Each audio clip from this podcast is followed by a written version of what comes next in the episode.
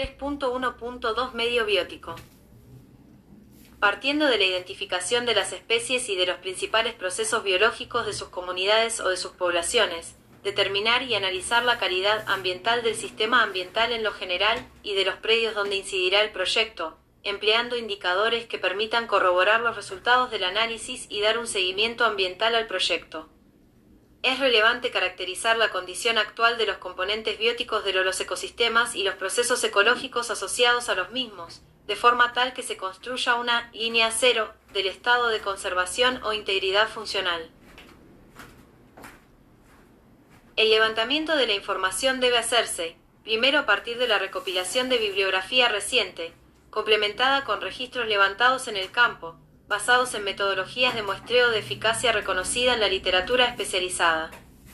La simple recopilación bibliográfica no es útil y sí, por el contrario, puede propiciar el enfrentar problemas derivados, por ejemplo, de registros, antiguos o no corroborados, de especies que pudieran estar catalogadas en estatus de amenazada o en peligro de extinción y que en realidad no esté presenten en el sistema ambiental bajo estudio. Debe recordarse que la fracción 3 del artículo 35 de la LGPA obliga a la autoridad a negar la autorización de un proyecto cuando se afecte a este tipo de especies con el desarrollo del proyecto. Se recomienda que el análisis se realice desde un enfoque comparativo, tomando como referencia información publicada de áreas o sistemas ambientales similares, por ejemplo de algún área natural protegida próxima, empleando para ello indicadores ecológicos que ayuden a valorar la salud o integridad de los ecosistemas. Al respecto pueden utilizarse indicadores basados en especies, en valores de diversidad biótica, biomasa y abundancia, o indicadores de integración, índice trófico, coeficiente de contaminación, etc., de forma tal que sea posible determinar un estado de conservación o integridad con la menor afectación posible en el tiempo actual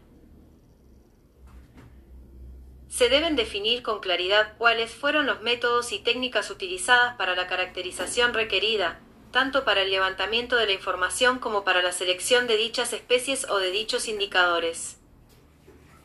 Es importante señalar y usar en el análisis la interpretación del significado que tiene la presencia de especies indicadoras de algún estado de la calidad ambiental en términos de conservación o de deterioro, tomando como referencia la presencia de especies listadas en la NOM 059 Semarnat 2010, con especial énfasis de ser el caso, cuando en el sitio se registre la presencia de especies en algún estatus de protección de acuerdo a dicha norma. En este caso, el diagnóstico deberá orientarse a determinar el estado actual de sus poblaciones y en el capítulo V deberá retomarse este grupo de especies para identificar el impacto de las obras y actividades del proyecto sobre ellas, para, en el capítulo sexto correspondiente a la definición de estrategias para prevenir y mitigar los impactos ambientales, considerar las medidas correctivas que se proponen para atender las afectaciones que se identifiquen en el capítulo respectivo.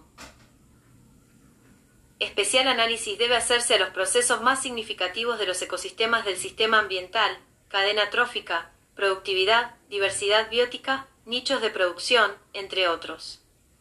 que pudieran interaccionar o verse afectados por el desarrollo del proyecto en cualquiera de sus etapas. En el mismo sentido es fundamental identificar en el sistema ambiental los principales corredores biológicos, áreas de percha, de alimentación, reproducción o crianza para determinadas especies y retomar esta información al precisar en el capítulo quinto la identificación de los impactos al ambiente. Por lo expuesto, queda en evidencia que, la integración de la presente sección no se refiere a la elaboración de listados, sino además al análisis de la información recapitulada y a su interpretación en términos de establecer de manera concreta y objetiva un texto final de diagnóstico de la calidad ambiental del sistema ambiental. La presentación de un listado, por más extenso que éste sea, no ofrece un diagnóstico completo ni objetivo del sistema ambiental, por ello el análisis es importante al igual que la metodología de obtención de la información. En muchas ocasiones, la simple transcripción de reportes aparecidos en diversas fuentes, incluso en otras mías, conduce a enfrentar graves problemas posteriores. Algunos de los componentes bióticos que pueden ser considerados y el nivel de análisis alcanzar en el estudio de impacto ambiental son A. Vegetación análisis de la riqueza, cobertura, estructura, composición y diversidad de las comunidades terrestres y barra diagonal o acuáticas que definen el tipo de vegetación y su distribución en el sistema ambiental, determinando su grado de conservación y las fuentes de deterioro que les están afectando.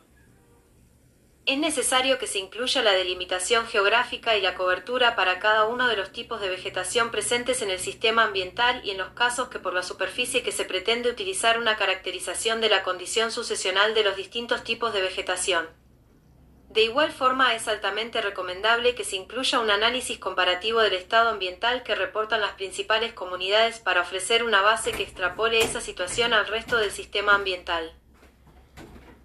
de identificarse especies con algún régimen de protección derivado de la normatividad nacional, NOM 059, Semarnat 2010, o internacional, Convención sobre Comercio Internacional de Especies Amenazadas de Fauna y Flora Silvestre, etc. Deberá presentarse un análisis de la distribución e importancia ecológica de las especies de flora presentes en el sistema ambiental. Incluir la descripción, la técnica o metodología empleada y memorias de cálculo, de ser el caso, para reforzar y justificar la información presentada. Un rubro que no debe pasarse por alto en este aspecto es el relativo a la identificación y el análisis de los diferentes usos del suelo en el sistema ambiental. La importancia de este análisis deriva del hecho de que un nuevo proyecto incrementa el cambio de uso de suelo, al menos en el área donde dicho proyecto se establecerá y en su área circundante. El análisis del uso actual y del uso dado históricamente establece el contexto de los cambios de uso ocurridos en el tiempo y en el espacio de interés para la obra o actividad de que se trate. La presentación de esta información debe enriquecerse con cartografía a una escala que facilite su análisis con el fin de permitir la consideración y apreciación física espacial del tema.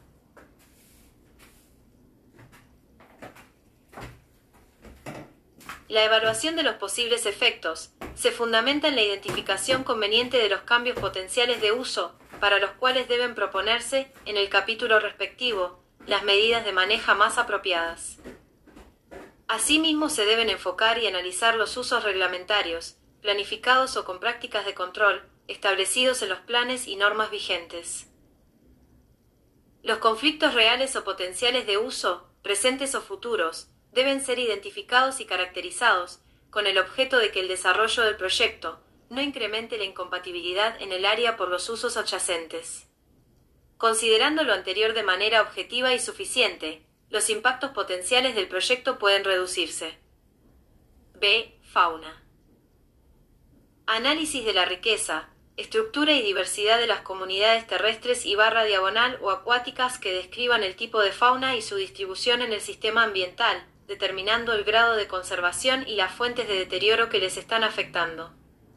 detectar y delimitar geográficamente las posibles áreas de anidación, de crianza o de alimentación en el área del proyecto y en el sistema ambiental.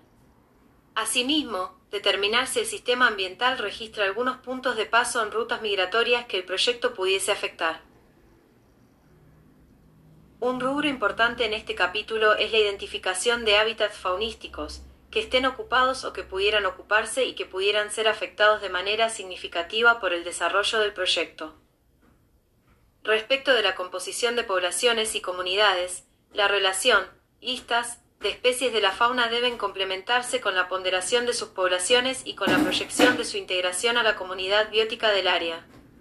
Es fundamental que en este ejercicio se haga una presentación de cómo están estructuradas esas poblaciones y que se ofrezcan índices de diversidad y abundancia, sobre todo para las poblaciones de especies incluidas en algún estatus de protección previsto en la NOM 059 Semarnat 2010. Un conocimiento adecuado de la comunidad biótica y de su distribución ayuda a identificar con bases firmes los probables impactos del proyecto. En este sentido, resulta especialmente importante la identificación de poblaciones que, por sus características, lento desplazamiento, de difícil regeneración, compuestas por especies endémicas o con categoría de amenazadas o en peligro de extinción, pueden recibir impactos significativos. También deben merecer especial importancia determinar la presencia y, de ser posible, el tamaño aproximado de poblaciones de especies nativas ya que ellas conforman un componente integral frecuente de un área específica que se ve influenciada con el tiempo, las condiciones del desarrollo y las alteraciones que sufren los ecosistemas a los cuales pertenecen. Biodiversidad todo proyecto debe estar acotado a la política de conocimiento, conservación y utilización sostenible de la biodiversidad. Por ende, la importancia de identificar indicadores que permitan valorar este rubro deriva de la necesidad de ponderar los servicios ambientales que se derivan de ella y en sus múltiples usos, desde el sostenimiento del equilibrio ecológico hasta la alimentación humana. Por lo anterior, la condición de la biodiversidad es uno de los indicadores ambientales que mejor describen el grado de salud o integridad de los ecosistemas dentro del sistema ambiental, por lo que utilizando la información de caracterización de flora y fauna se debe poder realizar un análisis de este componente utilizando un enfoque de escalas que permita evaluar la condición a nivel local entre sitios alfa, beta y gamma respectivamente, utilizando atributos como la riqueza, diversidad, grupos funcionales o especies sensibles. Es importante señalar que la biodiversidad del predio donde se pretende realizar el proyecto no representa forzosamente la condición a nivel del sistema ambiental y considerando además que los ecosistemas presentan un proceso de sucesión permanente, la variabilidad de ambientes es un factor a considerar para una correcta evaluación. Asimismo, una caracterización de la biodiversidad a distintos niveles geográficos, permite asociar de forma más clara los efectos de otras actividades y obras de las que pudieran ser ocasionadas por el proyecto. Para la caracterización de la biodiversidad biológica marina se deberá ofrecer información sobre índices de riqueza y diversidad de especies para el área afectar, la del proyecto y las áreas colindantes, considerando la porción marina y playa, así como las comunidades de flora, pastos marinos, algas, fanerógamas y por lo menos las de invertebrados asociados, crustáceos, corales, etc., y de los mamíferos marinos, cuando existan registros para la zona como son los cetáceos. Delfines, lobos marinos, peces pelágicos mayores y menores, tiburones ballena, en su caso, así como aquellas que derivado de los índices de diversidad se identifiquen como importantes desde el punto de vista ambiental para la zona del proyecto, identificando si existen especies indicadoras del grado de conservación o afectación de los ambientes presentes, así como presencia de hábitats críticos y biotopos insulares. Lo anterior deberá permitir definir el nivel de conservación de las comunidades acuáticas, halófitas y bentónicas existentes. Desde una perspectiva biológica, en nuestro país se han definido regiones terrestres prioritarias, en relación a la biodiversidad presente en ellas, cuya consulta puede ayudar a definir los indicadores que mejor puedan describir la situación de este rubro en el SA. Mencionar la importancia del análisis sobre la problemática existente en las regiones prioritarias y si el proyecto puede incrementar la misma, ya que muchas veces también se solicita como información adicional. Ecosistemas. La importancia de los ecosistemas radica en la compleja dinámica que sus comunidades vegetales, animales, de microorganismos y su entorno abiótico, que le hace funcionar como una unidad funcional. Por tal razón, es importante identificar y describir de manera concreta los procesos y las funciones de los mismos, particularizando el análisis de aquellos procesos o de aquellas funciones que, potencialmente, pudieran ser afectadas por el proyecto. Esto permitirá a la autoridad visualizar de manera objetiva cómo un proyecto puede afectar de forma positiva o negativa la dinámica antes citada, este apartado debe centrar su análisis en identificar cómo los ecosistemas responden a este tipo de estímulos. Para asegurar la inclusión de la información resultante del análisis citado en el párrafo precedente, el consultor debe asegurarse de que incluyó en dicho análisis los rubros característicos que definen la estructura y la función de los ecosistemas, tales como poblaciones animales y vegetales, composición, abundancia, especies indicadoras de determinados estatus ambientales, rutas migratorias, áreas de alimentación, anidación o crianza, corredores biológicos, relaciones tróficas, nichos ecológicos, biocenosis, sucesiones, etc. Lo anterior resulta fundamental para predecir los impactos sobre unidades funcionales, por ejemplo determinando el impacto potencial de la disminución del tamaño de una población del ecosistema y de su efecto en un desbalance trofodinámico, en la anulación de su capacidad natural de regeneración, en la creación de nuevos nichos ecológicos, etc. Es posible que un proyecto no destruya completamente uno o algunos ecosistemas, ni anule sus interrelaciones, pero sí puede causar problemas de aislamiento o de fragmentación. Esto puede llevar a incrementar los índices de mortalidad, de desaparición de especies sensibles, de disminución de poblaciones de especies en estatus de protección, amenazada o en peligro de extinción, o degradación o destrucción de hábitats remanentes. Para el caso de los ecosistemas marinos, arrecifes coralinos, manglares, praderas de pastos marinos, litorales y fondos rocosos y arenosos, lagunas costeras y estuarios, se deberá describir su estructura y funcionamiento a lo largo del tiempo y el espacio, en función de la variabilidad y el cambio climático, y las actividades humanas. Considerando los procesos ecológicos, de alimentación, reproducción, alumbramiento y crianza para el caso de comunidades bentónicas y de los mamíferos marinos, como los cetáceos, delfines, lobos marinos, peces pelágicos mayores y menores, tiburones ballena.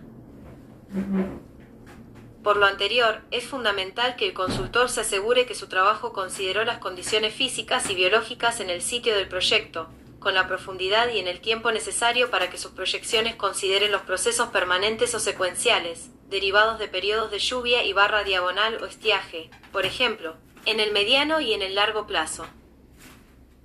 Ecosistemas ambientalmente sensibles, cuando sea el caso, el diagnóstico ambiental debe enfatizar el análisis sobre ecosistemas ambientalmente sensibles, esto es sobre aquellos componentes del sistema ambiental cuya estructura y función les caracteriza por su fragilidad o por la alta calidad de los servicios ambientales que ofrecen, por ejemplo, manglares, arrecifes coralinos, bosque de niebla, etc., y que el proyecto pudiera afectar de manera directa o indirecta. En este caso, el análisis debe poner en evidencia indicadores del nivel de fragilidad, al menos de manera aproximada, para valorar en el capítulo quinto, el nivel de significancia que podrían alcanzar los impactos generados por el proyecto sobre ellos. En el análisis del componente biótico, los listados de especies pueden incluirse como anexos, señalando específicamente para cada caso si su inclusión en el reporte deriva de haber sido identificadas en el trabajo de campo o si se incluyen porque estaban señaladas en algún documento especializado, señalar referencia bibliográfica completa.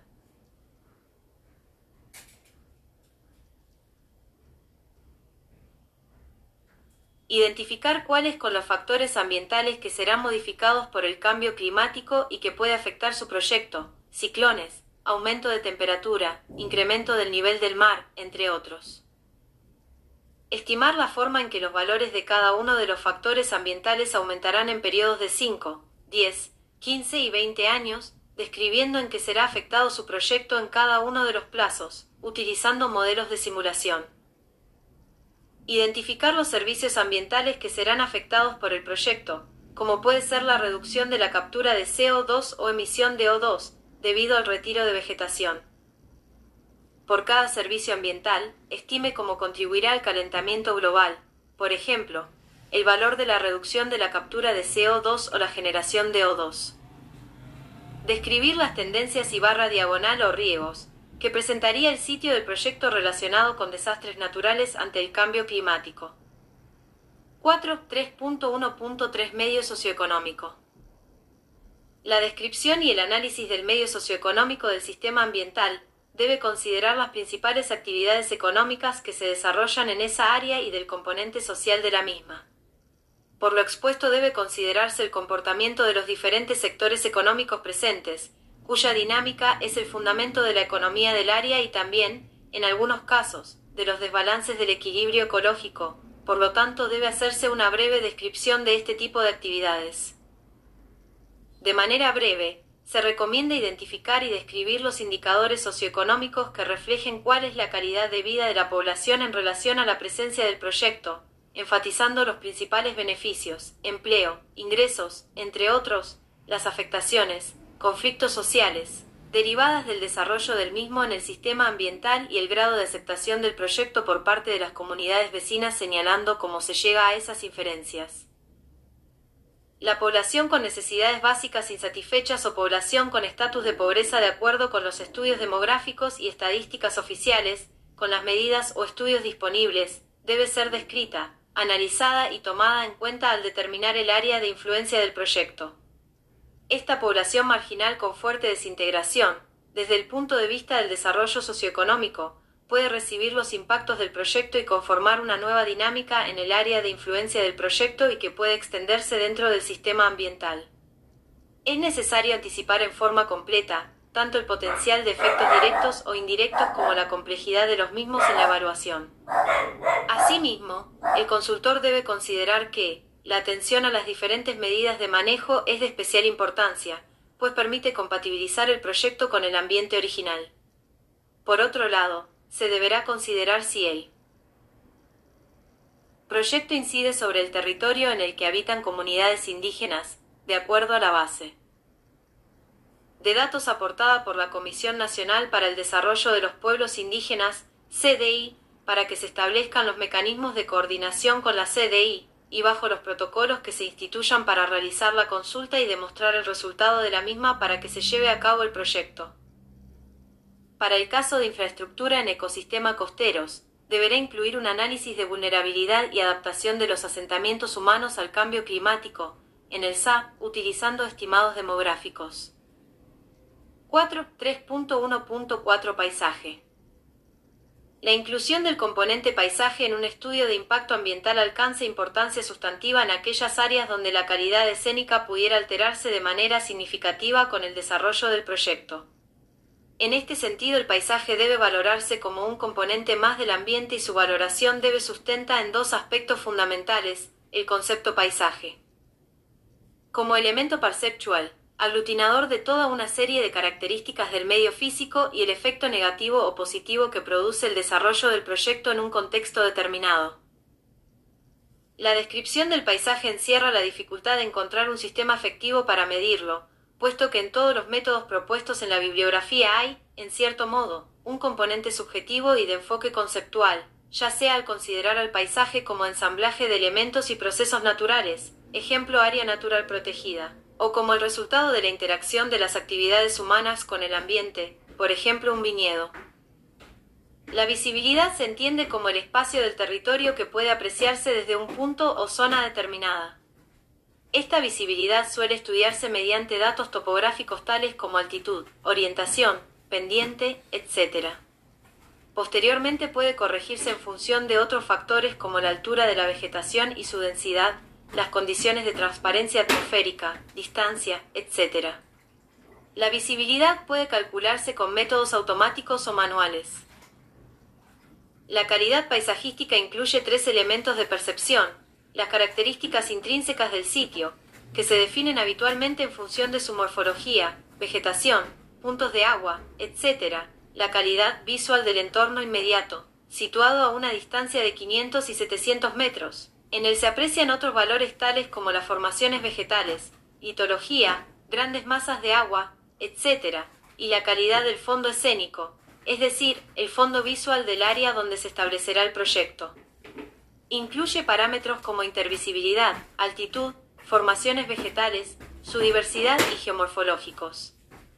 Definición. Una línea de visión. Línea de visión o eje visual. Es una línea de visión sin obstáculos entre un observador y una etapa, arena o monumento, por ejemplo.